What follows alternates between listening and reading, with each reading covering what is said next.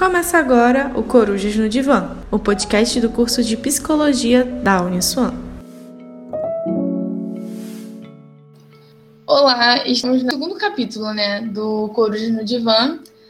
Primeiro a gente falou sobre acolhimento e sobre esse momento que estamos passando do coronavírus. E agora vamos trazer autocuidados para vocês poderem se prevenir o máximo que puderem. O grupo, como eu falei no primeiro capítulo, né, somos eu, Milena Monteiro, Açucena Alves, Patrícia Moreno e Raine Gonçalves.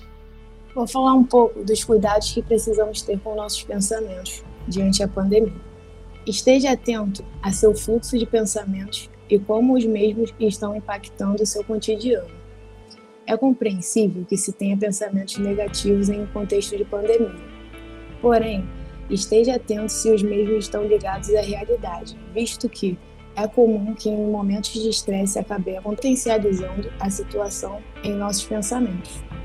Caso perceba que as suas produções possuem veracidade, estabeleça uma resolução para o que é possível ser feito por você no momento. Pois, infelizmente, existem situações que não estão sob nosso controle, logo não poderão ser resolvidas por nós. Para estas, busque trabalhar a aceitação. A ideia aqui é tentar amenizar os impactos do fluxo mental que nem sempre está alinhado com os dados concretos da realidade, e sim com nossos medos. Dessa forma, podemos ver as coisas com mais clareza e poder decidir melhor como agir em certos momentos, sem chegar ao desespero ou ao pânico. Bom, diante de tudo isso que está acontecendo no nosso mundo, é normal que você queira consumir o máximo de informações, até mesmo como forma de proteção ou algo do tipo. Porém, esse consumo excessivo de, dessas informações vão fortalecer a sua preocupação, tanto com o coronavírus, tanto com o momento atual que cada país está vivendo. Isso vai deixar sua saúde mental em um estado cada vez mais preocupante. Sabendo disso, porque nós também não estamos livres disso, nós viemos aqui propor para você estabelecer um limite diário no consumo de informações, como, por exemplo, separar de meia a uma hora, mais ou menos, do seu dia para tal coisa. Por favor, dê prioridade aos meios de comunicação de confiança e oficiais, como, por exemplo, da OMS, porque assim você vai evitar as fake news. Elas não têm relação com informações sérias e realistas, e com isso ela te deixa mais preocupado, com mais medo de algo que não está nem acontecendo. Gostaria de estar acrescentando tudo que já foi mencionado aqui em relação ao autocuidado sobre o processo de psicoterapia. Nós gostaríamos de estar enfatizando a importância desse processo psicoterápico, principalmente nesse momento de pandemia, de isolamento social, porque é a partir desse tipo de processo que serão gerados recursos que vão poder estar te auxiliando a lidar com este momento.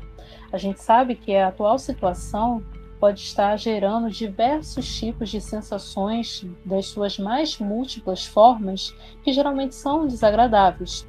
Então, a psicoterapia pode ser uma ótima ferramenta para estar te auxiliando a passar por esse momento de uma maneira mais saudável e mais funcional possível. No momento, eh, nós entendemos que nem sempre será viável para todos fazerem esse processo de psicoterapia de uma maneira presencial, para isso existe a forma online de psicoterapia, né, para que você possa estar prosseguindo com os seus atendimentos, com as suas consultas. Para aqueles que ainda não possuem um psicólogo, né, para estar ou uma psicóloga para estarem fazendo o seu acompanhamento, existe também o site do Conselho Regional de Psicologia, que nós gostaríamos de estar indicando aqui, para que vocês possam estar acessando esse site e procurar profissionais que estejam disponíveis em sua região. Teríamos que estar enfatizando que a psicoterapia é muito importante para auxiliar na manutenção da saúde mental, sendo um forte componente dentro do processo de autocuidado. Então, gente, primeiro episódio eu falei sobre como reduzir o estresse e agora eu vou passar uma técnica de relaxamento para vocês e que vai ajudar bastante. Então, ela deve se fazer de 5 a 10 inspirações e expirações abdominais, de um modo lento e profundo. Inspire pelo nariz e expulse o ar pela boca. Concentre-se em esvaziar completamente os pulmões antes de inspirar novamente.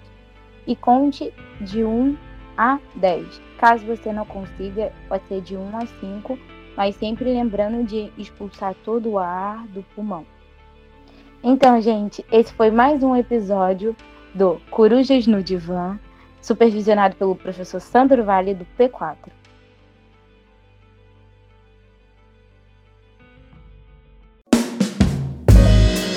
Você acompanhou o Corujas no Divã, o podcast do curso de Psicologia da Uniswan.